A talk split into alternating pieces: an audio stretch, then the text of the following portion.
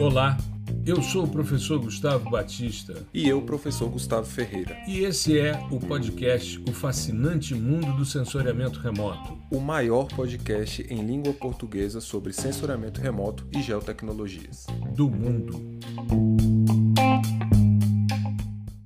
Olá! Bom, hoje a gente vai retomar o assunto de classificações temáticas, né? Episódio de número 143, classificações temáticas, com um, um, foco em inteligência artificial. Então, vamos falar um pouquinho de machine learning e deep learning, né? É, tentar contextualizar para vocês como funcionam esses métodos empregados na, na, no, no nosso contexto né, de imagem de satélite. E, como sempre, aqui do meu lado, o querido professor Gustavo Batista. E aí, professor, como é que você está? Tudo tranquilo? Estou ótimo. Felicíssimo, porque eu não sei se você sabe, mas hoje a gente está gravando o trigésimo episódio com você à frente da bancada. Olha só, caraca. Ou seja, se a gente estivesse fazendo a nossa estrutura anterior, que eram as, as, De temporada, né? As temporadas de 30 em 30, você estaria completando sua primeira temporada nesse episódio. Você começou Caraca. dia 7 de março de 2022, no episódio 113, o que foi notícia no sensoriamento remoto e na área espacial em fevereiro. Ou seja, você hoje está iniciando o seu trigésimo episódio do nosso podcast. Isso que muito loucura. me orgulha, né? Dizer que ele é nosso, é sim, seu, sim. é meu e é de todo mundo que nos ouve, mas Exatamente. ele é nosso podcast. Cara, então, para é mim é uma, uma alegria muito grande. Eu estou pensando nisso desde a semana passada, quando eu fiz o upload do do vídeo e das questões da primeira parte sobre classificações temáticas, aí eu fui olhar e falei, nossa, olha só. Já chegou. Próximo, Gustavo completa uma temporada. Agora as nossas temporadas são de 50 episódios, mas até né, a, a temporada começar a temporada 4 era de 30 em 30. Né? Na quarta Sim. temporada é que a gente resolveu ampliar e vai até os 150. Como Mas, passa rápido, né? Muito Caramba. legal, né? Muito Rumo legal. Ao muito 400 aí. Não, isso com certeza, isso com certeza. Vida longa ao fascinante mundo do sensoriamento remoto. Exatamente. Mas eu não podia deixar primeiro que você começasse o episódio e de ressaltar essa questão que para mim é motivo de muita alegria, né? Ver você aqui depois de 30 episódios dominando né, essa bancada, levando com maestria esse trabalho semanal que exige dedicação, exige é, pesquisa, né? responsabilidade, né? né? pesquisa, antes Sim. de tudo, mas principalmente dedicação e responsabilidade. Isso muito me alegra, Gustavo. Parabéns pelo seu trigésimo episódio do fascinante mundo do sensoriamento remoto. Isso ah. como membro efetivo, porque você já tinha participado, é, já tinha feito convidado outras que mais vezes tinha vindo. Eu acho que eram umas seis ou sete vezes, seis ou sete episódios. Ou seja, já era figurinha carimbada, já. né? Já era é. figurinha dourada do álbum da Copa. Mas agora 30 episódios, cara, passa rápido. Que legal, né? cara. Eu, eu fico muito feliz com isso. É, realmente eu não fazia ideia. Eu nem fazia ideia assim. E como sei. passou rápido. Sei eu lá, sei, eu achei que era tipo assim. Porque como é um por semana, upload, né? Pois é, e assim, é um por semana, aí a gente fica, não, até chegar nos 20, nos 30 vai demorar, e já chegou, assim. Mas é muito é. legal, eu, eu tô gostando muito, e, e, e essa questão de, é, de você colocar esse ritmo né, de pesquisa, de dedicação, de, de cronograma mesmo, está sendo muito importante para mim, porque eu estou é, aprendendo coisa nova, né? Então a gente está uhum. sempre em contato com, as, com não só a, a parte acadêmica, mas também de, de, notícias mesmo, né, do que acontece nesse mundo. É, a gente está sempre né? em contato. É, a gente está sempre em contato com tudo que é de mais recente e em alguns outros é, temas eu volto em algo que eu já estudei e dou uma revisada e tal. Isso é muito legal, uhum. porque mantém a gente sempre com a cabeça fresca, né? Eu tô achando muito, muito bacana. Maravilha. Maravilha, fico muito feliz. Eu tinha certeza que você não sabia disso. Então, Desligado. por isso que eu fiz essa, essa surpresa aqui para você. Eu acho que tem que ser por muito aí. Bom. A gente a gente comemorar. Toda conquista deve ser comemorada. Sim, sim, sempre. Sim. Né? Sim. Vamos lá, vamos falar sobre classificações temáticas. A gente vai utilizar a apresentação do PDI com Python. Na semana passada, para quem assistiu o videocast, viu a estrutura do PDI SL, né? A parte teórica ela meio que se superpõe, só que aqui a gente já está também expandindo, porque em nenhum dos dois cursos a gente chega em Deep Learning, a gente vai até Machine Sim. Learning. Né? É uma expectativa da gente caminhar nesse sentido, mas é algo bastante importante para a gente traçar essa estratégia. Sim, Dentro da é, nossa. Diga. É, que era, é, assim, ainda não não está dentro da, da estrutura do PDI com Python, mas temos projetos né, em, em confecção aí para inserção uhum. desse tipo de conteúdo e é importante a gente entender né, que existe essa possibilidade, essa potencialidade e que não é a mesma coisa é, do machine learning e tal, inclusive em termos de implementação, né, não é a mesma uhum. coisa, não funciona da mesma, da mesma forma e às vezes isso gera um, um uma dificuldade né, nas pessoas, porque a gente está com o, o, o, profissional de geotecnologias, ele está bem treinado, né, bem acostumado uhum. com o machine learning mesmo. Mesmo que você é, coloque esses mais é, esses algoritmos mais recentes, né, Random Forest, por exemplo, mas a gente o, o, já está um pouco acostumado com isso. Agora, quando uhum. entra o Deep Learning, parece realmente uma coisa bem misteriosa e tal, e a gente vai ver que é, Deep Learning e Machine Learning são filhos né, da, da, mesma mãe aí, e o Deep Learning é uma derivação, né, um, um aprofundamento, para a gente utilizar a palavra do o Deep aí, em uhum. um tipo específico né, de, de abordagem que a gente usa no Machine Learning também. Exato.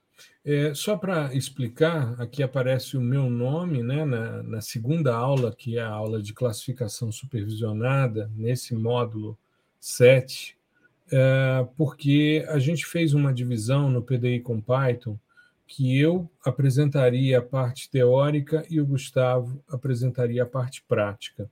Isso a gente está revendo para os próximos cursos, e aí já fica a dica, porque a gente está lançando agora em outubro o sistema sensores e em novembro a gente lança PDI com Python PDI SL, as novas turmas, mas em janeiro a gente já deve ter novidade aí com, uh, pelo menos nós estamos prevendo para o próximo ano, dois novos cursos para a gente completar a nossa estratégia de ensino de sensoriamento remoto né, para que as pessoas tenham todas as possibilidades, ou boa parte delas, né, nesse contexto. Sim. Sim Muito exatamente. bem. Isso. Então, aqui por isso que aparece, né, para quem está nos ouvindo, no slide aparece o meu nome, apesar de que sempre a estrutura é professor Gustavo Batista e professor Gustavo Ferreira, porém, aqui é em função da parte teórica que normalmente eu ensino no PDI com Python e o Gustavo faz a parte prática né, da criação dos códigos. Aliás, para quem não conhece o PDI com Python, a gente constrói o código passo a passo, né, Gustavo? Entra no isso. Google Colab e com isso vai conduzindo o processo. Ou seja, não é. tem o script pronto, até tem, mas uh, a gente não entrega o script para ser rodado ele vai sendo construído e o porquê de cada célula, de cada código, enfim. Né? Isso. No pra... final ele fica pronto e aí você pode Isso. usar da maneira que você quiser. É, mas a, a, ideia inicial é que é, façamos o negócio todo, todo mundo junto. Né? Uhum. Então, eu vou fazendo, explicando, a gente para. É, se tiver algum erro também, o que tem, tá? É muito comum acontece algum erro, a gente busca a solução desse erro e eu explico né, o porquê que esse erro aconteceu, tá? Porque é uhum. é muito comum de acontecer, principalmente, assim, não é uma crítica né, a quem faz isso, a quem tem esse tipo de abordagem, mas quem ministra alguns cursos de, dessa área de programação tende a colocar o negócio todo pronto. E aí, quando, quando o estudante vai. É, ele, ele vai modificar alguma coisa ali, seja o conjunto de dados de entrada, enfim, é, aquilo gera, começa a, a, gerar alguns erros né, em cascata, e aí ele fica, o, o estudante fica meio perdido, porque se você uhum. passa aquilo como se fosse um, um, um laboratório onde está tudo bonitinho, tudo certinho, isso não reflete o mundo real. Né? No mundo uhum. real é, é, erro todo dia e você tem que lidar com, com, esses erros. assim Todo mundo, em todos os níveis de senioridade, o, o cara que programa que é júnior, pleno e sênior, ele vai é, ter contato, né, se deparar com erros todos os dias. Então é importante uhum. a gente saber lidar com isso também. Exato.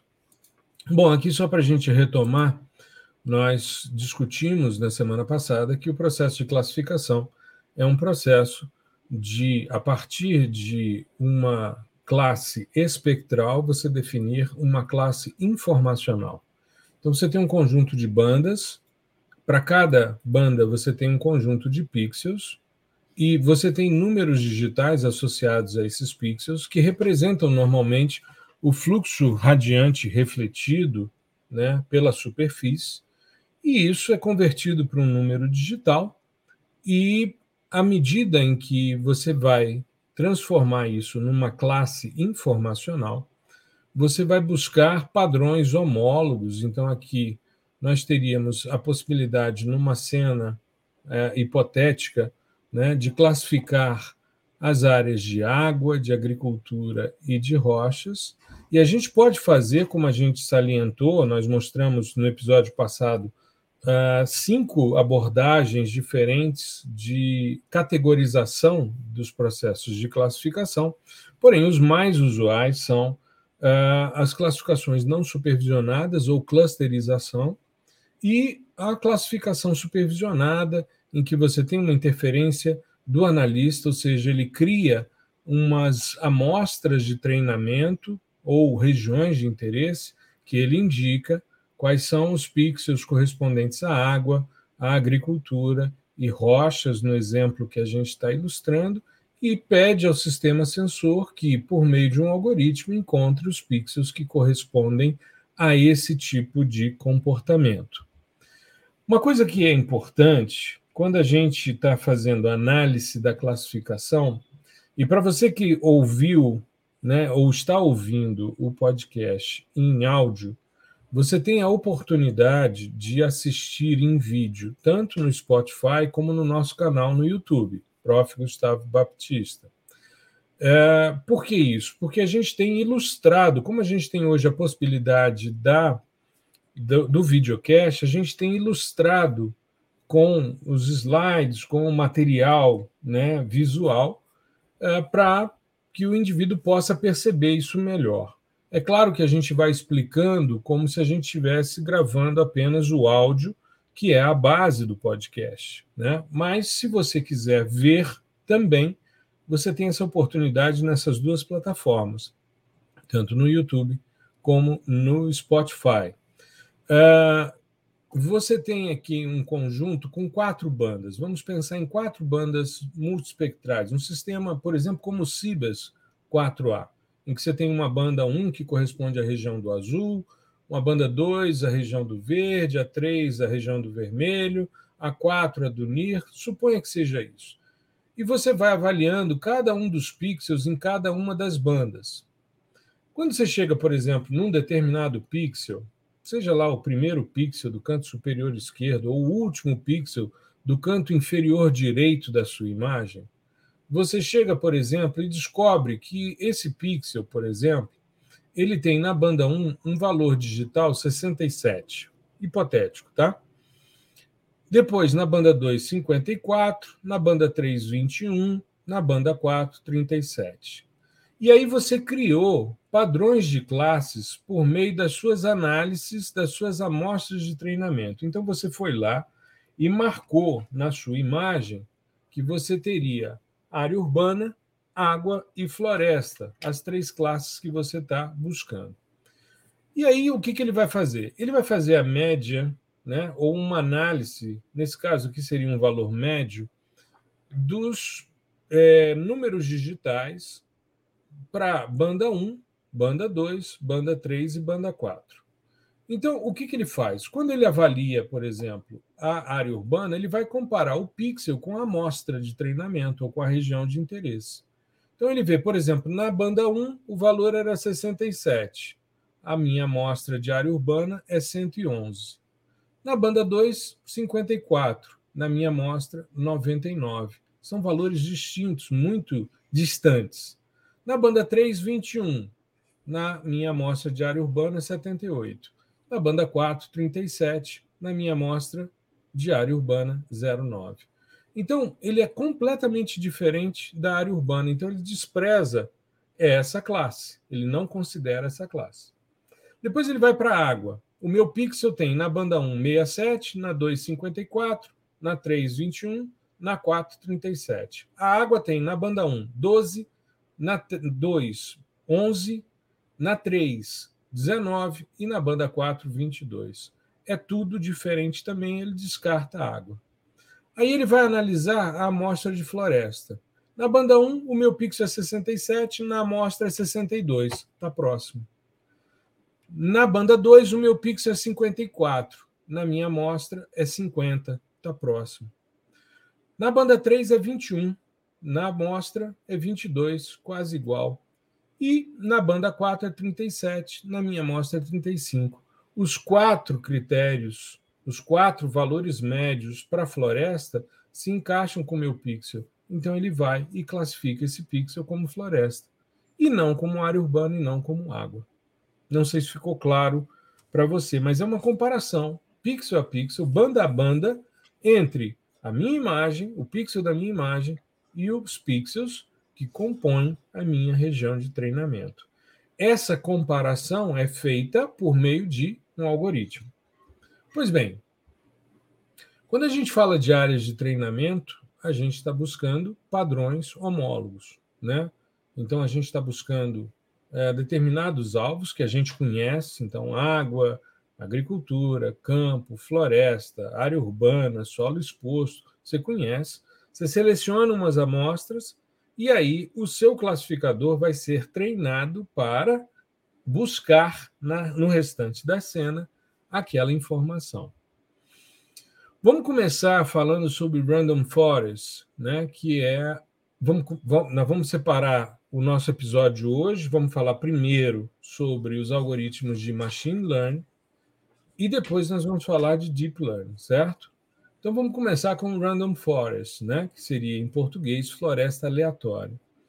Ele é um algoritmo de aprendizagem de máquina, considerado flexível, supervisionado, fácil de usar e que tem excelentes resultados, tá? mesmo sem o ajuste dos hiperparâmetros, por exemplo, poder preditivo, velocidade do modelo.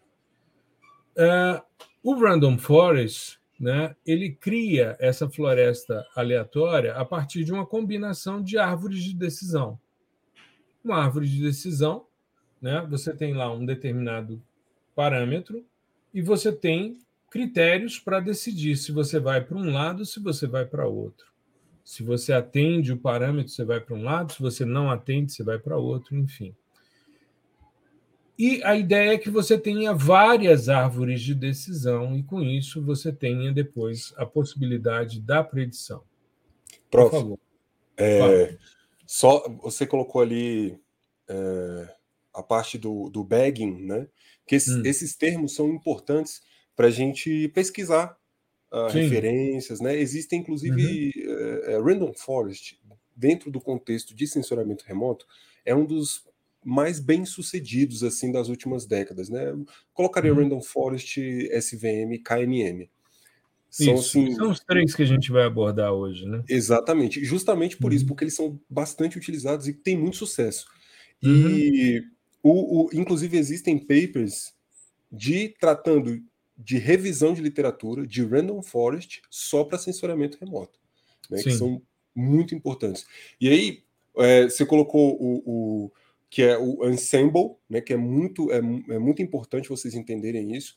Não existe é, o ensemble learning, que é esse modo de você aprender, que é agregar vários classificadores mais fracos para fazer um grande classificador forte. No caso, uhum. agregar várias árvores de decisão para fazer o Random Forest. Então, Exato. esse é o Ensemble Learning. Né? Existem uhum. outras técnicas também com outros algoritmos. E o bagging, né, que é essa.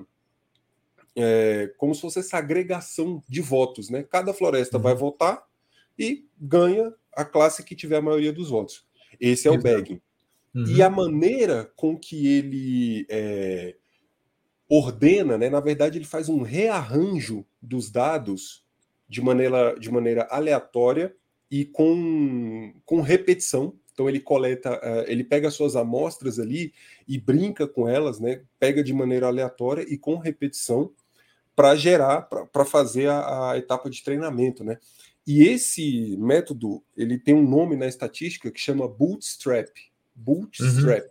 né? E esse, então essas três palavrinhas são muito importantes para a gente entender né, ou pesquisar lá na fonte, né, nos caras que fizeram o método, fazer essa pesquisa na, nos papers. Então, bootstrapping, que é a maneira com que ele rearranja os nossos dados, com é, é, amostras aleatórias com repetição, o ensemble, né, que é essa técnica de agrupar vários classificadores mais fracos para gerar um classificador mais forte, e o bagging, que é o, o, os votos em si, né? o, uhum. o somatório dos votos que cada árvore vai dar, dizendo, não, esse pixel pertence àquela classe, é a, essa classe. Aí a outra árvore uhum. vai falar, não, pertence àquela. E aquele que tiver mais vai ganhar.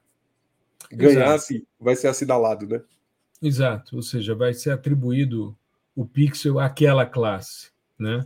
Exato. Eu, eu passei né, de forma mais rápida, até porque é, eu hoje conversando com um amigo que não é da área, ele virou para mim e disse: Nossa, o seu trabalho na internet, no podcast, é muito nichado, é muito específico, né?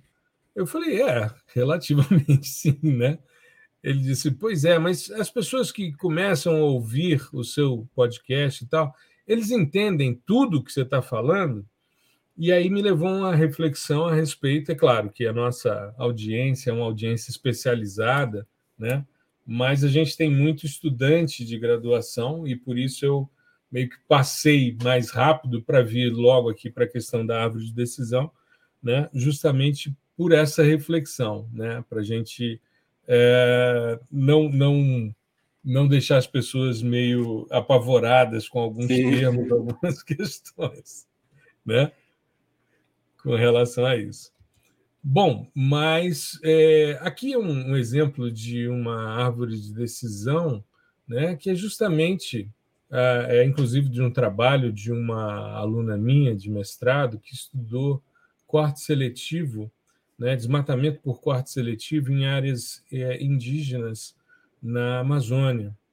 E é, esse aqui é só um dos exemplos, né? Ela tem uh, determinados valores a partir da combinação de, de, de índices né, para tomada de decisão. Então, se atende a classe ali, né, se atende sim, aí é classificado como água. Se não, vai para um outro fator. Se sim, é queimada. Se não, bifurca até chegar nas outras classes, né? cultivo, floresta, solo e cerrado. Então, é só para ilustrar essa tomada de decisão.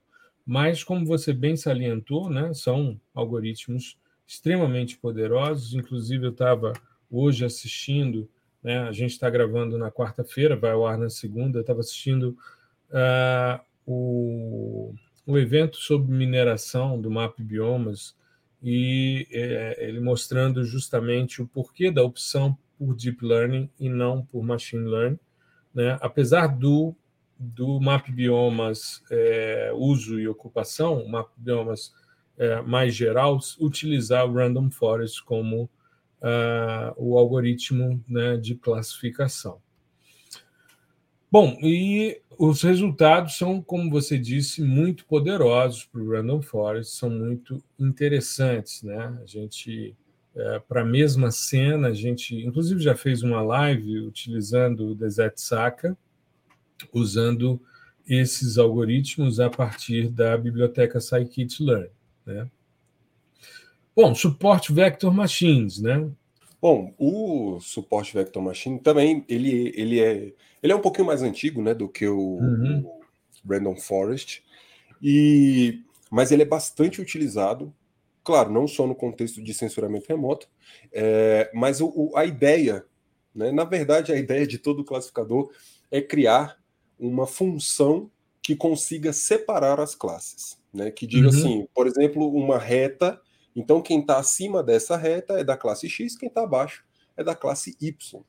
Exato. E o, S, o SVM, ele cria o que a gente chama de hiperplano, né? Isso. Que é, na verdade está representado não é... numa figura Isso. que está no nosso videocast, né? Seria um hiperplano de separação ótima, em que você teria os vetores de suporte ali para separação de uma classe em relação à outra, né? Isso. E aí esses vetores de suporte eles são é, pixels da minha imagem que estão uhum. próximos de uma zona de amortecimento da reta, como se fosse um buffer. Então, essa reta de separação Isso. é como se eu fizesse um buffer nessa reta de separação, e quem está mais próximo desse buffer, dessa área de amortecimento, é que vai ser os meus vetores de suporte, né? Que vão uhum. é, me auxiliar a dizer, não, esse cara pertence a essa classe e não aquela, porque ele está mais Exato. próximo do vetor suporte tal. Isso, é como se você tivesse um, uma tolerância, né? Você tem ali o hiperplano e você tem uma tolerância que te dá um limiar superior e inferior, e aí você tem esses pixels próximos a essa, essa tolerância, te dando esse suporte é, a essa decisão, a essa tomada de decisão, certo? Isso, é, é o, a, a, ideia do buffer era isso, é a tolerância, né? É, é você ter um, exato. E esse parâmetro Exato. tolerância ele pode ser é um hiperparâmetro, né? Você diz antes de rodar a função. Um hiperparâmetro uhum. é tudo aquilo que você coloca antes de rodar de fato o classificador. Né? Então você pode colocar essa tolerância e tal. Perfeito, perfeito. É, eu gosto muito do resultado do suporte Vector Machines, tanto que numa das no décimo ao vivo no YouTube que a gente fez, é, eu eu tinha gerado né, a classificação por machine learning usando o DZ Saka, e aí peguei a imagem SVM gerada para é, você rodar ela para rodar o Akatama para fazer a análise de acurácia. Eu utilizei o resultado para análise de acurácia e a resposta foi muito, muito eficiente, né? muito eficiente mesmo. Não, ele, ele, ele é maravilhoso, principalmente para dados assim de, vamos dizer, de média resolução, né? 30, 20 uhum. metros uhum. né, de resolução Exato. espacial. Ele funciona muito bem. Tanto que na, na, na era de, de maior domínio do Landsat, é, isso, né, anos 90, anos, a, anos 2000, você uhum. só tinha papers com suporte Vector Machines. É o que havia de mais, mais elegante né, naquele Isso. momento, né, em termos de classificação, com certeza. Bom, e aí a gente tem o KNN, né? O KNN é, ele é o Key Nearest Neighbor, né? Que é um, um, um vizinho mais próximo, né? E é, ele funciona seguindo uma sequência de etapas, né? Ou seja, ele recebe um dado não classificado, aí ele mede a distância, e aí você tem várias possibilidades de distância, né? Do novo dado com relação aos dados que já estão classificados. E, com isso, você busca né, as menores distâncias, verifica a classe de cada um dos dados que tiveram a menor distância e conta a quantidade de cada classe que aparece. E aí você toma como resultado a classe que apareceu dentre os dados que tiveram as menores distâncias. É, ele classifica um novo dado com a tomada, com a classe tomada como resultado da classificação. A gente tem é, aqui. Ele... Diga. É, assim, ele. A, a, parte intuitiva assim é, é, a mais fácil de entender, né? Ele é uhum. o mais assim, ele é bem simples de entender. Esse é, a tradução livre seria K vizinhos próximos, né? E esse Exato. K é realmente é exatamente o número de, de, de, pixels conhecidos vizinhos que você vai ter dentro do seu espaço de atributos. A gente falou uhum. sobre o espaço de atributos na, na, no episódio passado. Então, é, é, eu tenho uma classe igual aqui a gente está com a figurinha, né? A classe estrelinha e a classe triângulo. E aí uhum. eu jogo um pixel novo ali para ser classificado. Né? Estrelinha e triângulo eu já conheço. E aí uhum. eu digo, eu quero que você é, calcule o KNN com parâmetro K, por exemplo, igual a 3. Aí ele uhum. vai pegar quais são os três que estão mais próximos desse pixel novo. Aí, por exemplo, Exato. tem dois, dois triângulos e uma estrela. Significa o quê? Ele tá, tem dois triângulos, ou seja, tem mais triângulos do que estrela próxima. E aí ele então, classifica então, como triângulo. A decisão seria para triângulo, né? Isso, exatamente. Agora, se você amplia essa quantidade de pixels conhecidos, você pode mudar isso. Nessa mesma ideia, né, nós temos aqui o exemplo com três, que deu dois triângulos e uma estrela. Na tomada de decisão, esse pixel seria classificado como triângulo. Mas se você amplia, por exemplo, para sete vizinhos, aí você já tem quatro estrelas e três triângulos, aí ele já vai classificar como sendo estrela. Até é, porque é, as distâncias são muito próximas, né? Mas é muito interessante a lógica de classificação e eu acho um algoritmo extremamente elegante, extremamente interessante de, de se trabalhar. E além de ser um algoritmo bastante simples, né? Quando a gente roda, é talvez o de menor tempo de execução em relação aos outros dois que a gente abordou. Sim, sim. É, ele, ele tem ele tem essa simplicidade e ele é muito eficiente. E a, uhum. é, o, o hiperparâmetro mais importante né, é o K. Então você uhum. pode ficar brincando com diversos Ks né, testando, e né? testando, fazendo o que a gente chama de tuning de hiperparâmetros ou otimização de hiperparâmetros. Você vai testando com diversos Ks e medindo a acurácia no treino, né? E uhum. aí você encontra um, um valor K onde a acurácia tem um valor tem um, um, número satisfatório, né? Mas é muito bacana, é um algoritmo que dá para a gente é, fazer extrair muito dele, inclusive ele é muito bom para essa parte didática, né? De ensino mesmo, da pessoa Sim. entender como funciona é, essa parte de machine learning. É, e o resultado dele é extremamente eficiente, né? A gente consegue separar muito bem. Aliás, os três são muito eficientes e é, eu teria assim a preferência, né, para a utilização dele, justamente pela velocidade, né, de, de execução e pela eficiência do resultado. Ele é muito interessante.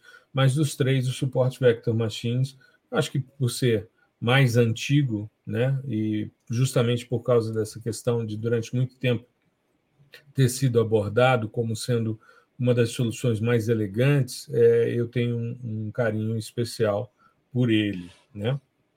É, ele é top demais, bom demais. Exato. Eu acho que os três aí é legal. Inclusive, você pode brincar com os três. Qual dos três uhum. que tem que gera a, a maior acurácia né, do, do modelo? Exato, exato. E você tem os três, tanto em interface gráfica como em, em Python, né? em, em bibliotecas de, de programação.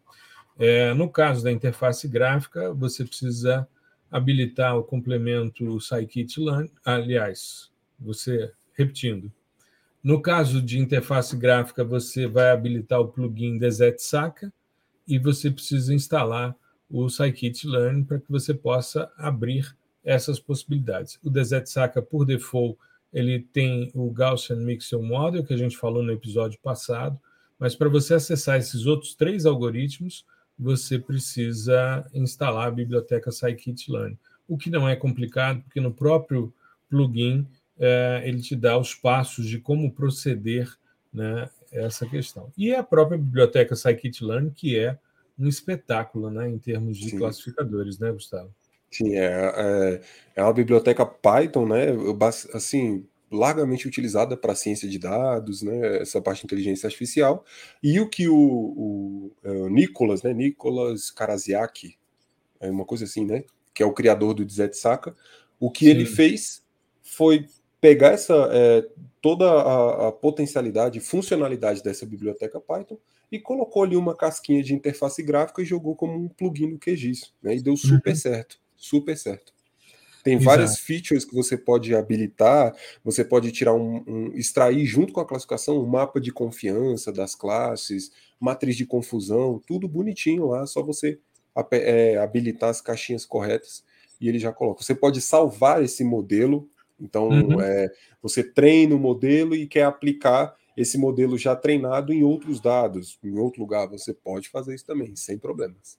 É, exato. É, é sempre interessante você usar uma, uma quantidade de um percentual das suas amostras para você treinar o modelo e a partir daí fazer a classificação a partir do modelo treinado, porque Isso. ele é, é, o processo de aprendizagem de máquina. Né? Isso, né? é. Geralmente é Exato. é 70-30, né? Você deixa do seu conjunto de treino, ou seja, do, dos seus ROIs, uhum. ele vai selecionar 70% para treinar o algoritmo, e aí 30% ele deixa para lá, ele não, como fosse assim, ele não olha, né? Uhum. E aí depois, quando você treinou, ele vai lá e, e avalia a acurácia com base nesse, nesses 30% que você não é, é, utilizou para treinar, né? E daí constrói a matriz de confusão.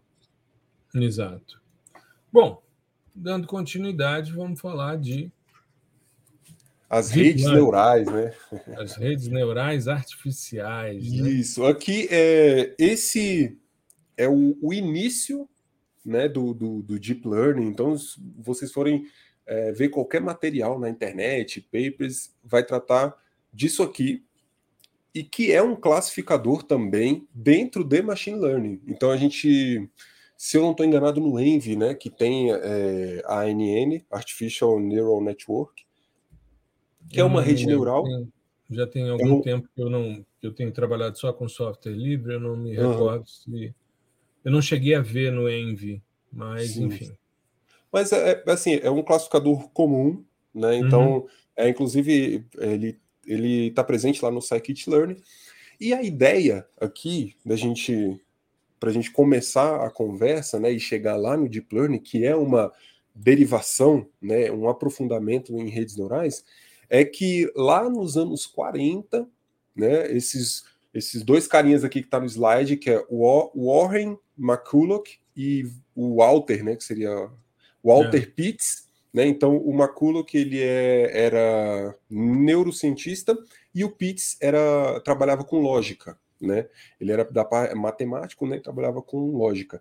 E a ideia era criar um modelo matemático, né? Lógico matemático que simulasse, né, entre bilhões de aspas aqui, o neurônio biológico, né, o, o neurônio do ser humano. Do, do, do Essa é a busca, né?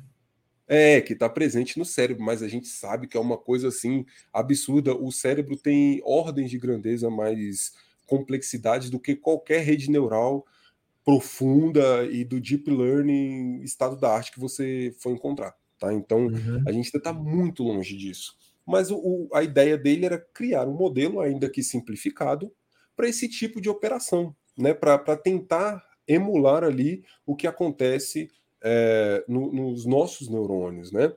E uhum.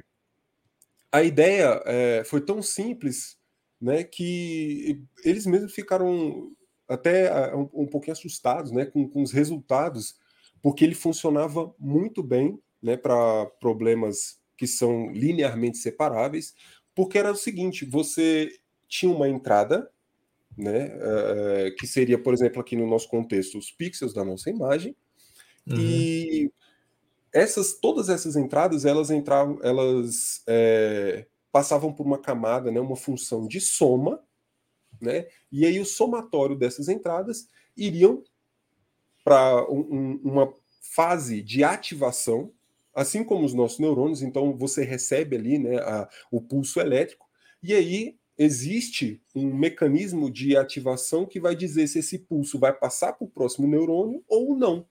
Uhum. Então, então para isso você coloca matematicamente uma função de ativação, que se esse input for muito fraco, você não ativa. Uhum. Ele vira zero, por exemplo. E se ele for acima de um limiar, ele vai ser um. Né? E aí toda essa agregação vai chegar lá no final com o output, né, que vai dizer é, se é determinada classe ou não. Geralmente, dentro o, o modelo neural, é, esse de 1940 e tantos aí, ele é bem simples e geralmente para problemas de classificação é, mais binários, né? Então, se é uma coisa ou se não é. Não tinha uhum. multiclasses ainda e tal.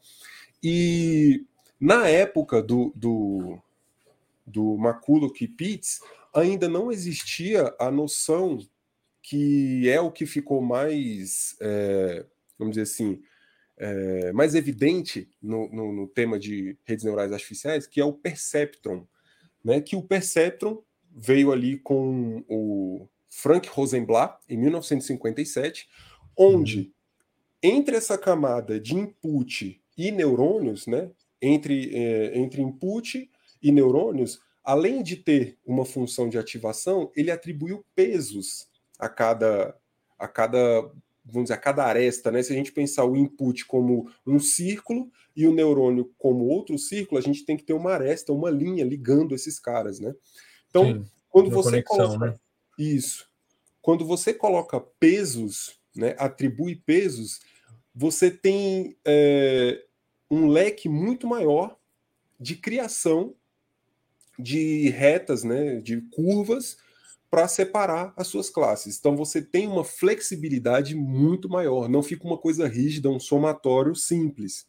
Né? Uhum. E aí começou-se a, a, a, resolver bastante problemas e tal, e, e, chegou até cogitar, né? Foi, foi uma época quente da, da, da inteligência artificial, anos 50, anos, anos 60, e para lá, acho que foi 1969, é, dois pesquisadores publicaram um livro só comentando sobre uh, os calcanhares de Aquiles do, do, do Perceptron, né?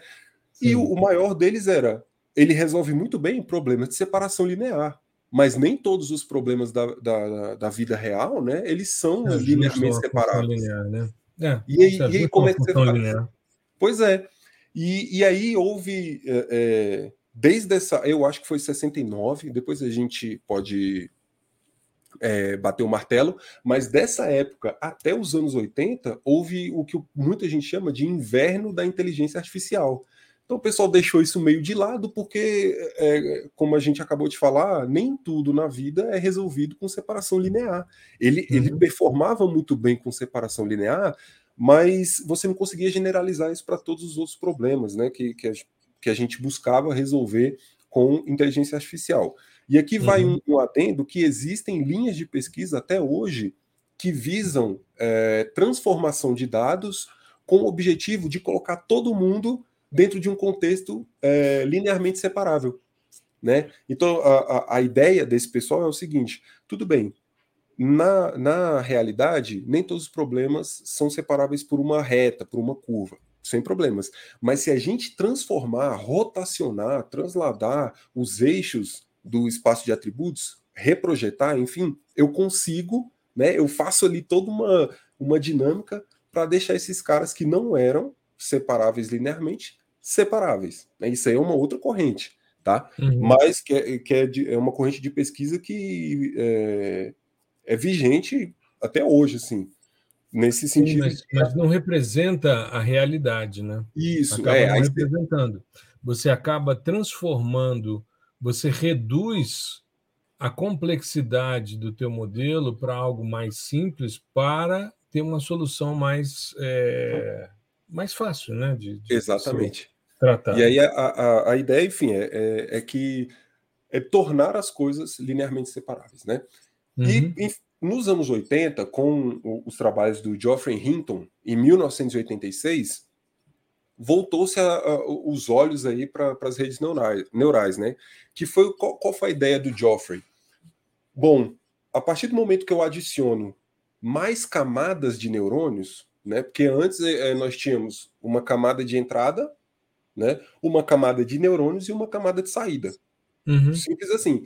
Agora, a partir do momento que eu adiciono mais camadas de neurônios, e aí isso pode tender a quase infinito, eu posso adicionar milhares de camadas de neurônios, eu consigo é, treinar os pesos. Né? Então, por exemplo, se você tem N camada de neurônios, e cada camada tem quatro neurônios, vamos supor, você vai ter quatro pesos né, por neurônio. E você multiplica isso por N, que é o número de camadas. E, uhum. e qual é a ideia? A ideia dessa rede com multicamadas, que foi chamada de multilayer perceptron, é treinar os pesos. Você vai treinar os pesos até chegar na sua função ótima, que aí independe de ser uma linha, uma curva, um círculo, ele uhum. consegue uhum. Ajustar ao conjunto de dados. E aí você vai treinando isso é, várias vezes. Então você passa a rede neural todinha, camada de entrada, camada de neurônios, várias camadas, saída. E aí você volta. Porque lá no final você vai ter um delta entre o que você esperava que fosse a classificação e o que realmente é. Uhum. E aí, o que, que você faz? Você faz a inversa dessa rede e vai recalculando os pesos e minimizando os erros. Né? E aí isso tem. Propagation, né? Exatamente. É o tal do backpropagation. Né? Você uhum. vai propagar esses, uh, esses erros com o intuito de ajustar os pesos. Né? E como isso funciona, assim, matematicamente falando? Derivada. Tá? Uhum. Tudo isso é derivada. Né? Então, uh, o pessoal de cálculo 1 aí vai conseguir calcular na mão, inclusive, esse negócio. Então você vai ajustando esses pesos até chegar nos pesos ótimos uhum. para cada camada de neurônio. E aí sim a coisa começou a, a ganhar tração novamente. Porém, a gente tinha um agravante que era não tinha hardware. Né? Você, você, precisava de um, um, um, hardware muito parrudo. E em 1986 você não tinha. Né? Exato. E aí a coisa aqui a gente colocou né, no, no, no slide umas figuras do que representavam, né, qual era o tipo de modelagem. Então, a gente já conhece da, das aulinhas de biologia, os neurônios, né, são os dendritos, axônios e, e o terminal ali, né, a, o finalzinho do, do, dos axônios, e a ideia era emular isso por meio de funções matemáticas, né? Acho que pode ir para o outro ali. Muito doido, né? Muito doido. Você realmente tentar colocar como o cérebro humano funciona, né? Exatamente. E aqui a gente colocou uma figura representativa de uma rede simples, com uma uhum. camada apenas, né? Dois, dois inputs e um output. Então a gente Perfeito. vê que o, o, o que, que acontece? Todo mundo é conectado, tá? Uhum. A minha camada de neurônios aqui, ela tem cinco neurônios. Então, cada, cada input ele vai conectar com cinco neurônios. Tá? Então uhum. eu vou ter 10 conexões e lá no final todos esses neurônios vão conectar com a camada de saída. Tá? Convergem então, para a saída. Exatamente. Isso é o que a gente chama de fully connected, né? Totalmente uhum. conectado. Mas tínhamos apenas uma camada, né? Uma coisa Isso mais ainda... simples, né? Isso, não é o multilayer perceptron, aquela coisa toda. Né? Acho que o, o, o, o multilayer perceptron ele foi né, a grande sacada para o tema que a gente vai entrar agora, que é o tal do Deep Learning, né? Então nós usamos é... numa live, né, Gustavo? Nós fizemos uma classificação e não me lembro em qual. É... Nós usamos MLP, Multilayer Perceptron. Multilayer. Perceptron, mas eu não me foi. lembro em qual, qual foi a live que a gente estava usando. Eu acho que era de classificação de machine learning. E você propôs é. a gente usar o, o Multilayer Perceptron, né? É. É, foi, a, a, gente tinha colocado, acho que o KNN e, e Random Forest, não sei, e aí eu mostrei como que a gente faz rapidinho a Multilayer Perceptron, porque ela já está implementada na biblioteca Spectrum. Né? Sim. Então eu uhum. escrevi, uhum. sei lá, duas linhas e a gente já, já saiu com essa com, essa, com esse resultado, né? Com esse resultado. E é, e é muito uhum. legal, que é, é, muito simples. Você simplesmente diz qual vai ser a arquitetura da rede, né? Quantas camadas eu tenho de entrada, quantas eu tenho é, a gente chama de camadas escondidas, né? Uhum. Quantas camadas eu tenho de neurônio, e aí ele já calcula tudo ali bonitinho para você por baixo dos panos, né? Isso. E isso foi o, o, o, grande start, assim, né, para o, o, tema Deep Learning, que surgiu, teve um boom mesmo lá por volta de 2006, 2007, 2008, que aí nós já tínhamos hardware, né, é, com uh, o advento das placas de vídeo, que todo mundo uhum. utiliza para jogar, né? Jogar e tal. Eu utilizo aqui para jogar também. E, e como são placas gráficas, ou seja, elas, elas são muito íntimas do cálculo de matrizes. Né? Uhum. Né? O, o, gráfico que você vê aqui na tela do computador nada mais é do que uma matriz. Né? E o, os núcleos da, da placa de vídeo, eles são especialistas em álgebra linear. E toda a base né, a base de, de Deep Learning, Machine Learning, é cálculo, álgebra linear e estatística.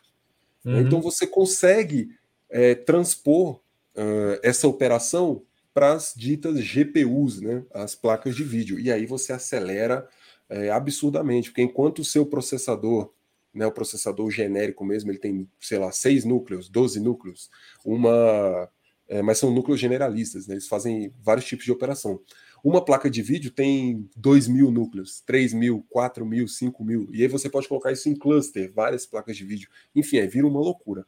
Mas uhum. a ideia do Deep Learning é redes neurais com mais camadas. Então eu aprofundei, né? Eu, eu deixei a, a parte de neurônios mais profunda, porque eu adicionei mais e mais camadas de neurônios, tá? Então, o, o, a partir do momento que você adiciona essas camadas, o, o nosso post de identificar áreas de queimada com redes neurais é deep learning. Eu fiz uma rede que tinha. Eu fui descendo as camadas, é, acho que foi 32, 32, 32 neurônios, 16, é, 8 e 4. Eu fiz, eu fiz um, uma lógica assim. Então, uhum. eu, eu, tinha né, quatro camadas de neurônios. Isso é deep learning né? Você inseriu profundidade no, nas camadas de neurônio. Só que é, a coisa começou a evoluir de uma maneira que você começa a trabalhar, e aqui principalmente para quem trabalha com imagem, né, seja de satélite, fotografia, enfim, qualquer coisa, que é adicionar camadas de convolução. Convolução, a gente já fez live, a gente já fez workshop, post, sobre, uhum. por exemplo, filtros, né? filtros convolucionais. Então, eu vou passando na minha imagem uma pequena matriz, kernel. um kernel, né? um, um, é. um, um Uma núcleo, pequena matriz para ficar mais didático é, mesmo. Né? uma pequena matriz que vai andar, né, literalmente. Ela vai ficar andando ali na, na minha matriz maior, na minha imagem, e extraindo, fazendo cálculos com base nos números dessa pequena matriz e naqueles que, que estão ali casados, né? Que eles estão é, exatamente de frente para a minha imagem original. Né? Uhum. Então, o, o, nós temos vários tipos de, de kernel, né? De pequenas matrizes que a gente vai passando. E qual é o intuito aqui dessas camadas de convolução? É extrair as features da imagem que são mais importantes para mim. Por exemplo, uhum. se eu tenho uhum. uma foto de cachorro, então o, o algoritmo ele vai entender o que, que é importante de eu, de eu, destacar em termos de, de feature, características, né? De, né? de, características no cachorro. O focinho, o olho, né? o formato do olho, é, enfim, a pata. O formato da orelha. Enfim, o formato da orelha, isso pelagem. tudo. Exatamente. A textura, uhum. tudo isso você extrai com base nas convoluções. Então você vai passando convoluções né, para extrair o, o pessoal o, chama de um suco da informação, né, como se você estivesse espremendo a sua imagem, mas você só quer aquilo que realmente interessa. E Sim. aí lá no final você consegue é, classificar com base nessa extração de características, né? E outra outra camada que entra bastante na arquitetura de deep learning é a, são as camadas de pooling, que elas funcionam bem parecido com as camadas de convolução, né? Que é eu tenho por exemplo, é, um, um, kernel 2 por 2 né? então é uma matriz com quatro elementos, e uhum. aí eu vou passando é, em quatro elementos, de quatro em quatro elementos dentro da minha imagem, e aí eu pego desses quatro elementos, é, eu, eu, quero só o valor máximo, que aí é uma uhum. camada de max pooling. E aí ele vai, desses quatro, ele vai extrair um único pixel, um único elemento, que é aquele que tem o maior número. E aí eu, eu posso fazer isso para máximo, mínimo, média, mediana, desvio padrão. Aí o céu é o limite. O céu é o limite. É uma outra forma de você extrair características né, da, da, da imagem. E uhum. tudo isso, toda essa arquitetura, ela é, é, especializada em receber um tipo, uma estrutura de dados que é o que a gente chama, né, o pessoal da matemática e da física chama de tensor. Aí lascou. Uhum. Ah, colocou matemática, física, pronto, ninguém vai saber mais. Gente, sabe o que é um tensor? O, um tensor é um nome é, especializado para uma estrutura que a gente está muito acostumada, que é o vetor. Tá? Sim. Então, por exemplo, é, só que aqui tudo é tensor. E aí só muda o número de dimensões. Um escalar, que é um número, é um tensor de zero dimensões. Uhum. Um vetor é um tensor de uma dimensão. Uma matriz é um tensor de duas dimensões. E o nosso cubo multispectral, ele é um tensor com as dimensões das bandas. Então, se eu tenho uhum. seis bandas, eu tenho um tensor de seis dimensões. Ou seja, a gente sempre trabalhou com tensor, entendeu? Só mudou o nome, né? Só mudou o nome. Isso é que é interessante. Exato. E, e aí, aí já gera uma certa repulsa nas pessoas, é, um certo medo, né? Pensou, eu não faço a menor ideia do que, que seja. Mas é isso, inclusive, é, os frameworks, né, que são ferramentas construídas é, dentro da linguagem, são, é quase uma linguagem dentro da linguagem. Né? Ela tem o, uhum. o, jeito, não é uma biblioteca, ela é muito mais complexa e robusta do que uma biblioteca. Né? Uhum. Ela tem o próprio jeito de chamar as funções e tal. Então, é, os frameworks, por exemplo, os mais utilizados hoje, são o PyTorch, que é da, do Facebook, né? Então, uhum. é, é, todas essas big techs que são é, amplamente envolvidas com inteligência artificial, elas tendem a construir os seus próprios frameworks. Né? Então, tem o PyTorch, uhum. que é do Facebook, e o TensorFlow, que é do Google. TensorFlow. Então, eles, né, eles pegaram esse nome aí como marketing, que é o tensor. Então, é o tensor. O tensor ele vai fluir ao longo da rede. Né? Uhum. E aí, é claro que, em termos de o que é legal, né, o que é divertido, na, na, além de, claro, você ter o resultado da classificação, segmentação, detecção de objetos, aqui você pode usar para várias é, finalidades. Né? É, mas o que é divertido é você lidar com diferentes tipos de arquiteturas. Né? Você tem arquiteturas de redes que são bem distintas. E aí uhum. cada uma vai servir a um propósito, cada uma vai te ajudar a, a, entender melhor um tipo de dado, tá? Então, por exemplo, uma aplicação que eu vejo é, é muito na minha na, na, área da minha tese, né? Que é, uhum. é existe, existe um processo em radar que chama. Aliás, aliás só, só um detalhe: o Gustavo está fazendo doutorado em Deep Learning para classificação de dados SAR.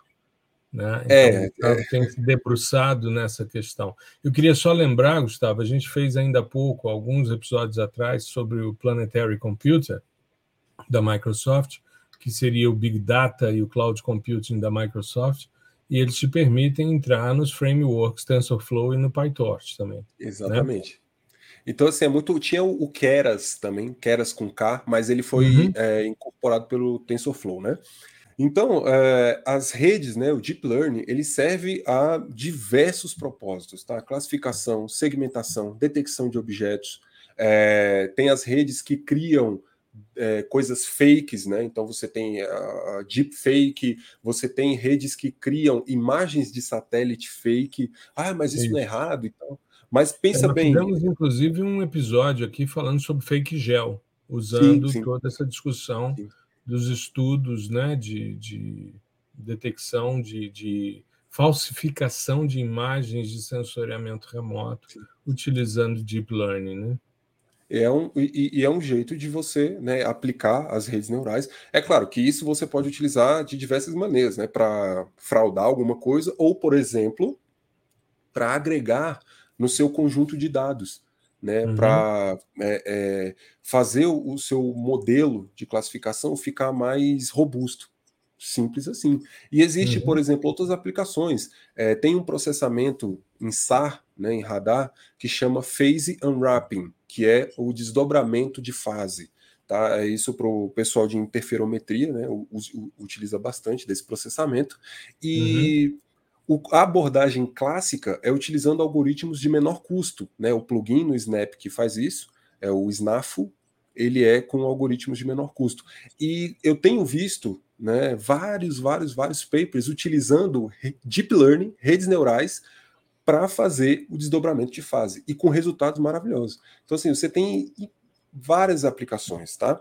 E aí agora a gente traz o, o, os, em termos de slide aqui, né? Então, para o pessoal que está tá ouvindo, é, seria muito interessante que vissem depois a, a, apresentaçãozinha, que a gente traz algumas arquiteturas, né? Uhum. E ver que, por exemplo, existe a, a possibilidade de você agregar diversas estruturas dentro de uma arquitetura, né? Então a gente traz é, existe um, uma colinha, vamos supor assim, com, com vários tipos de arquiteturas de, de redes neurais e, que, e para o que elas são aplicadas. Né?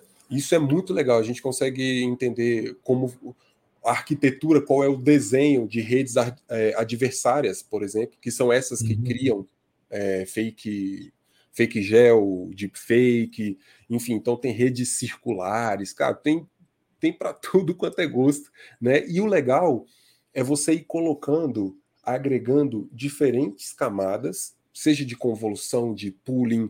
Por exemplo, você pode agregar uma camada de entropia e calcular uhum. a entropia dessa imagem e ir descendo aí é, a rede. Você pode calcular a matriz de concorrência de níveis de cinza e aí extrair todos aqueles parâmetros, né? Segundo momento angular, correlação, aquela coisa toda, e, e colocar isso como uma detecção de feature na sua rede.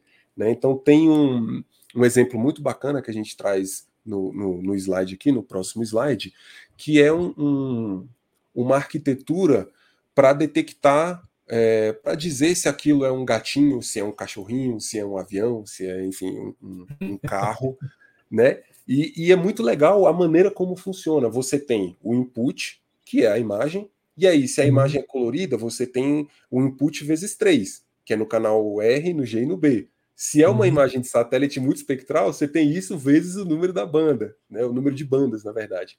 E aí você tem uma camada que a gente chama de camada convolucional, né? que é aí que vai ter essa questão de é, kernels, é, pooling, extração de atributos quaisquer, e lá no final você coloca um classificador de machine uhum. learning. Por exemplo, uma, um, um multilayer perceptron, um random forest, um SVM. Você pode colocar lá no final. Então, depois que eu extraio todos esses atributos, eu vou lá e jogo esses atributos em um classificador.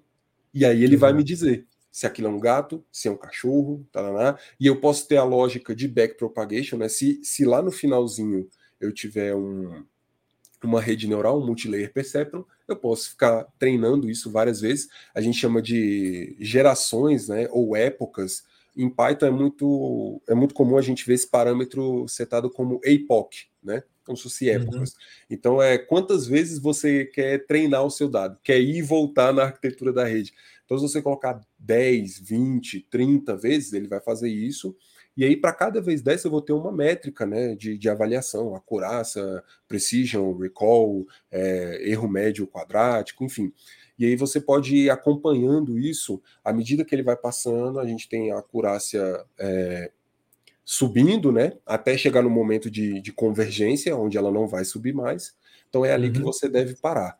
Né? E, e essa lógica ela é largamente empregada hoje para classificação é, de imagem de satélite em geral, em, na maioria das vezes de alta resolução, tá? E aí eu vou dizer por quê.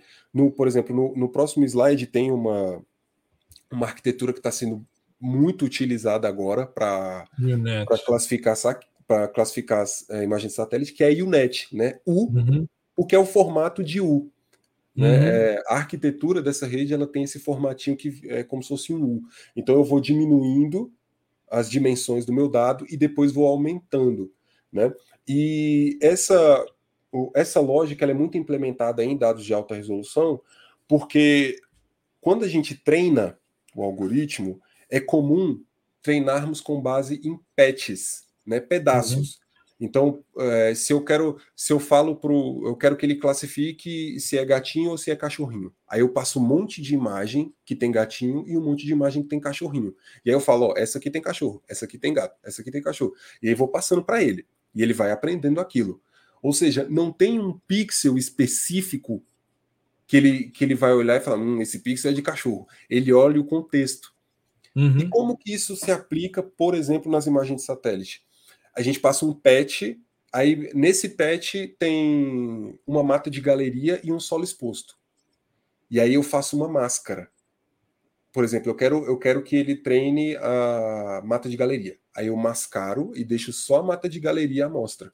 E aí ele uhum. vai pegar esse patch só da mata de galeria e vai entender o que, que é a mata de galeria. Entendeu?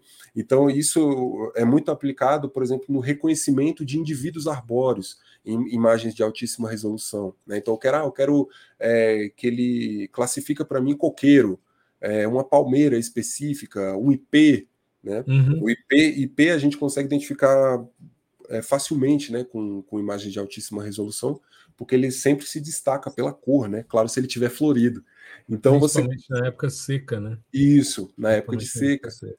E aí você você passa essas características, esses patches, né? Então você pode ter milhares de patches.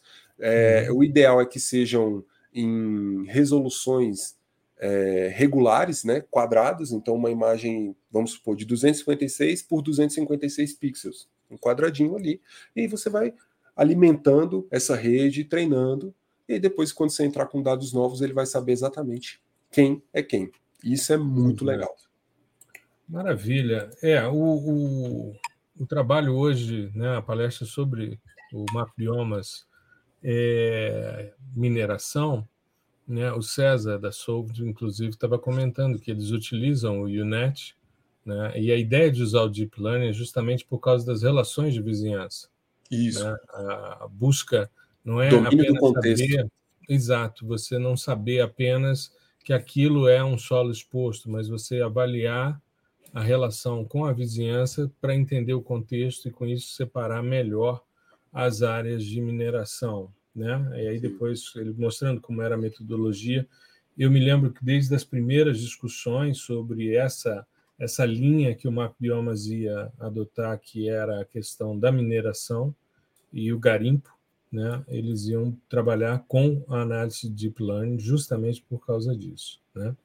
É. E eu acho muito interessante a gente é, quando surge uma questão nova, como é o caso do, do Deep Learning, que é uma coisa mais recente, após meu doutorado, né, o legal é a gente conviver com pessoas que estão estudando isso, que estão fazendo ciência de ponta, como é o caso do Gustavo, na tese de doutorado dele, porque aí a gente aprende horrores né, dentro dessas, dessas questões. Né? Eu aprendo todos os dias e ainda bem que tem coisas para aprender, que bom, né? Sim, Porque isso sim. me mantém vivo, ativo, estudando todos os dias e aprendendo. E te agradeço imensamente porque foi uma aula de altíssimo nível, de altíssimo ah, nível. Eu, eu que agradeço uma aula profunda, de aprendizagem é, profunda. Acho, não, não, não tem como você falar sobre Deep Learning e não fazer nenhum trocadilho com Deep, com profundo, não tem como. ou seja, ou seja, eu sou mais um idiota, né, dos que fazem esses trocadilhos. Eu faço direto. Então, galera, agora vocês vão ver com profundidade o que, que significa isso o aqui. Aprendizado. É, o aprendizado. Você, né? você tem que encaixar isso em qualquer lugar, é muito bom, é muito bom.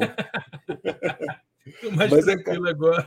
Não, isso aí quem não faz isso aí, pô, é porque não tem, não tem amor no coração mais. Não, não, e não tem, não tem, como é que chama? É, não tem senso de humor. É, então. tem que fazer. negócio complexo desse, você tem que fazer uma piadinha, né? Ah, sim, Mas é porque é... você mostrou de forma gráfica, né? Se for entrar no formalismo matemático, ah, é. estatístico é. desse processo aí, aí. É assim. Aí, aí o trem lágrimas, feio, né? Lágrimas cairão, né? Assim, escorrem, né? Escorrem assim com facilidade. Sim, mas é, mas é, é, é muito interessante, é, porque eu espero né, que desperta aí em algumas pessoas até mesmo essa vontade de, de ir lá no, sabe, no background mesmo. Uhum. De entender como funciona. Não, beleza essa camada é assim, assim, assim, assado. Tá, e o backpropagation lá? Como é que a gente faz? Pá, derivada. Eu não sei derivada. O que, que é isso? Então vai atrás. Você não precisa. Eu não estou falando aqui para fazer na mão, sabe? É, regra da cadeia. O lá. algoritmo está fazendo, né? Exatamente. Isso é uma coisa, que é Gustavo, que eu faço há muitos anos, porque uh, eu trabalhei durante muito tempo com o pessoal da geografia. Depois eu fui trabalhar com estudantes de ciências ambientais e nos dois casos, a base matemática não é tão profunda. Sim, Já sim. foi mais. Na minha época de graduação, a gente tinha uma base matemática maior. Mas depois, aos poucos, isso foi saindo, foi sendo tirado né, do, do curso. E muitas vezes, se você entra com formalismo matemático, você cria já de cara uma repulsa, né? Não, não, não vejo problema o cara abordar a questão dessa maneira. Mas a minha vivência como professor de sensoriamento remoto para cursos que não tinham muita é, base matemática foi sempre representar graficamente o, qual é a lógica do algoritmo. Sim. Né? É como, por exemplo, a gente estava ali falando, por isso que eu sugiro que as pessoas que estão ouvindo esse episódio que assistam também o videocast, Sim. porque é extremamente elucidativo. É claro que a gente tenta esmiuçar isso explicando e falando, mas isso exige do ouvinte um nível de abstração muito grande, né? E é, muitas vezes o indivíduo se apropria com mais facilidade quando ele vê como é que o algoritmo funciona. Ele fala: ah, legal, então é isso que ele faz. Se você entra com um formulário do processo todo, é, isso pode gerar uma trava, principalmente se o cara não tem base. Né?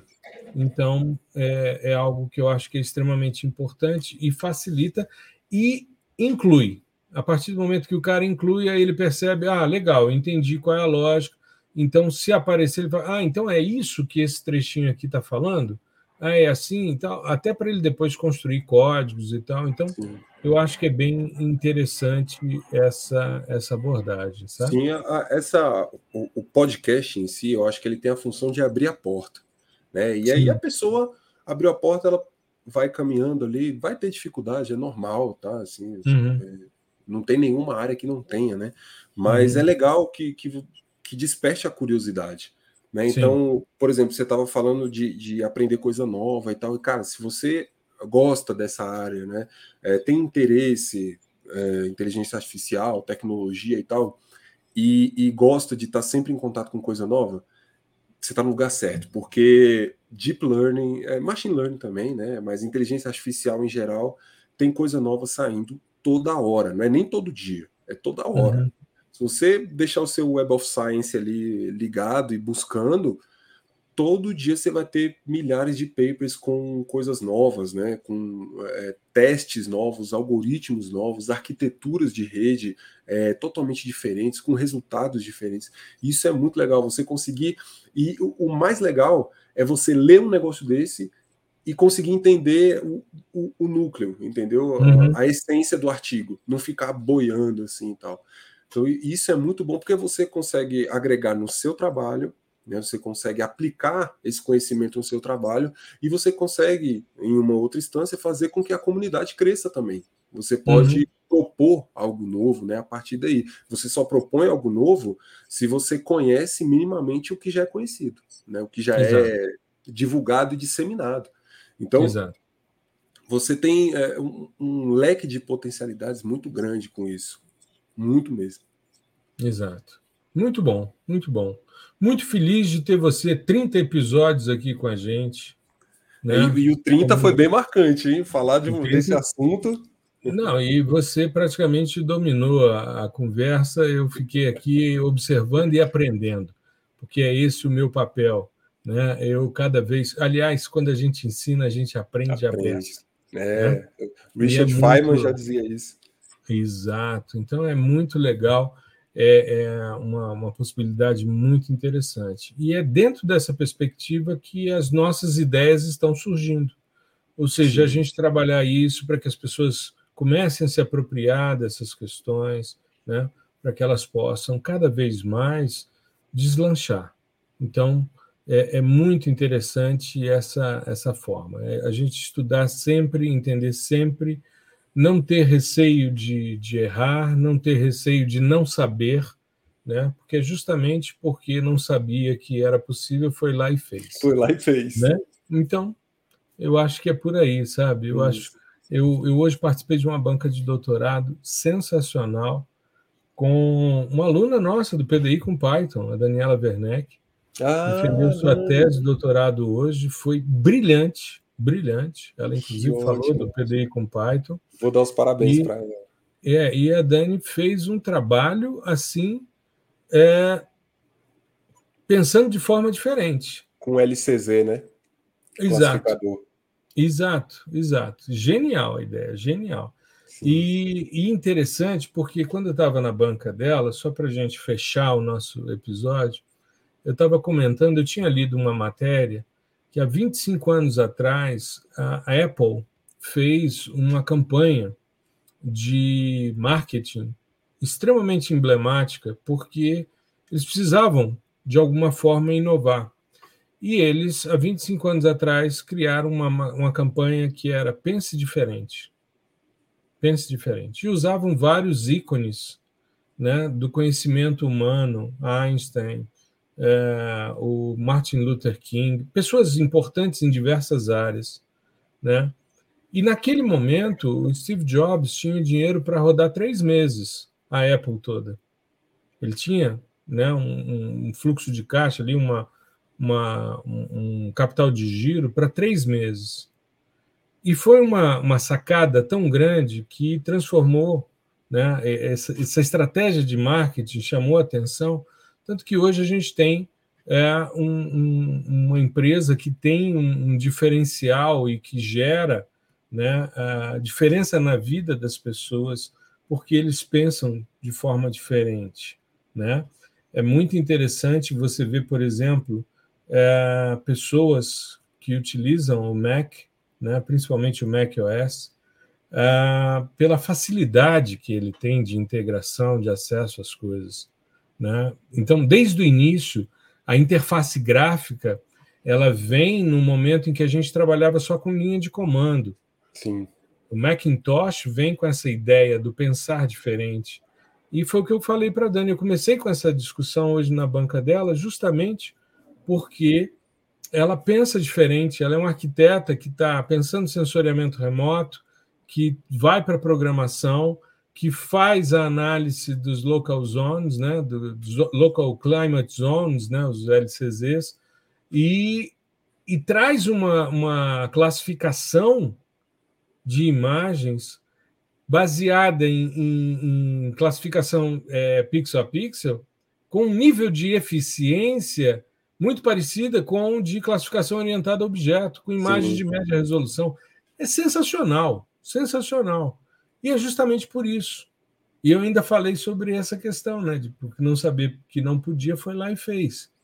Que é um dos episódios também aqui do podcast. E é justamente isso, né? A gente aprende o tempo todo.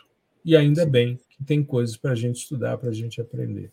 Né? Com certeza, tem muito. É isso aí, professor. Tem muita Diga. coisa ainda, né? Não, é eu ia falar assim, tem, ainda bem que tem coisa para aprender e tem muita. Exato, exato. Professor Gustavo, muito obrigado pela aula, foi de altíssimo nível, né? Aqui você está hoje quase como um entrevistado, né? No seu trigésimo episódio dentro do podcast e eu aqui na posição de estudante aprendendo com você. Muito obrigado, foi sensacional eu quero depois pedir para o meu amigo que conversou comigo hoje para ele ouvir o episódio para ver o que, que ele entendeu. É, vai ficar um pouquinho complicado, né? Mas uh, a, gente, a gente tenta aqui deixar a coisa é, menos complexa assim, mas é, mas é um assunto complexo, não tem, não tem para onde correr, sabe? Não dá para explicar com passar pano, né? Não é, não dá para explicar com maçã, e é. laranja. Não dá. Tem, não tem dá. que se esforçar, né? Tem Exatamente. que se esforçar. Isso é uma coisa, Gustavo, que eu acho que é importante. As pessoas precisam entender que aprendizagem é algo que requer esforço e que é doloroso. Exatamente. Não é uma aquisição assim. Ah, se fosse é, é, fácil, cara, era às 10 da noite em clima de boate. Entendeu? Sim, todo mundo era gênio. É, Exato. É, tem, e a sala é... de aula é um ambiente que exige ali esforço, dedicação, né, persistência, mas as pessoas saem do outro lado. Isso é muito legal. Sim, qualquer qualquer conteúdo que vocês forem é, consumir ou ver, ainda que seja só visualizar pela primeira vez, vai parecer complexo. E se alguém está falando que está fácil, está errado. Tá? Se uhum. alguém falar, não, isso é muito fácil, é muito simples, não é. Tá? Então tome cuidado, porque tudo tem o seu, o, o, o seu, vamos dizer, seu primeiro contato, e geralmente é isso. É um pouco doloroso mesmo, mas é, é assim que a gente aprende. senão você não aprende, né? Vai Exato. ficar só repetindo e, e, e fazendo, uh, cometendo os mesmos erros, tá? Então a, a ideia é, não é passar facilidade nem nada para vocês, é mostrar a potencialidade e abrir essa portinha. E quem quiser que continue a caminhada, a gente vai estar tá aqui para dar todo o suporte, como sempre. Maravilha, maravilha. É isso aí, minha gente. Um grande abraço a todos, uma boa semana e até semana que vem com mais um episódio do fascinante mundo do sensoriamento remoto. Gustavão, um grande abraço. É isso, um abraço, agradeço novamente aqui né, o espaço e que venham mais 30, 60, 90, 120 e por aí em diante, né? Exato. E muito feliz, muito feliz mesmo de ter completado essa, esse ciclo, né? De, de, de episódios e a cabeça fica cada vez mais fervendo aqui para colocar mais e mais conteúdos de ponta, né, não em termos de, só de qualidade, mas de, de assuntos que são discutidos mundo afora, né, para a gente Exato. não ficar numa bolha assim e, e, fazer com que as pessoas se interessem cada vez mais por geotecnologia, sensoramento remoto, geoprocessamento, né, e espero muito que seja de bom proveito aí para você, ouvinte. Uma boa semana Maravilha. e um abraço. Maravilha, um grande abraço.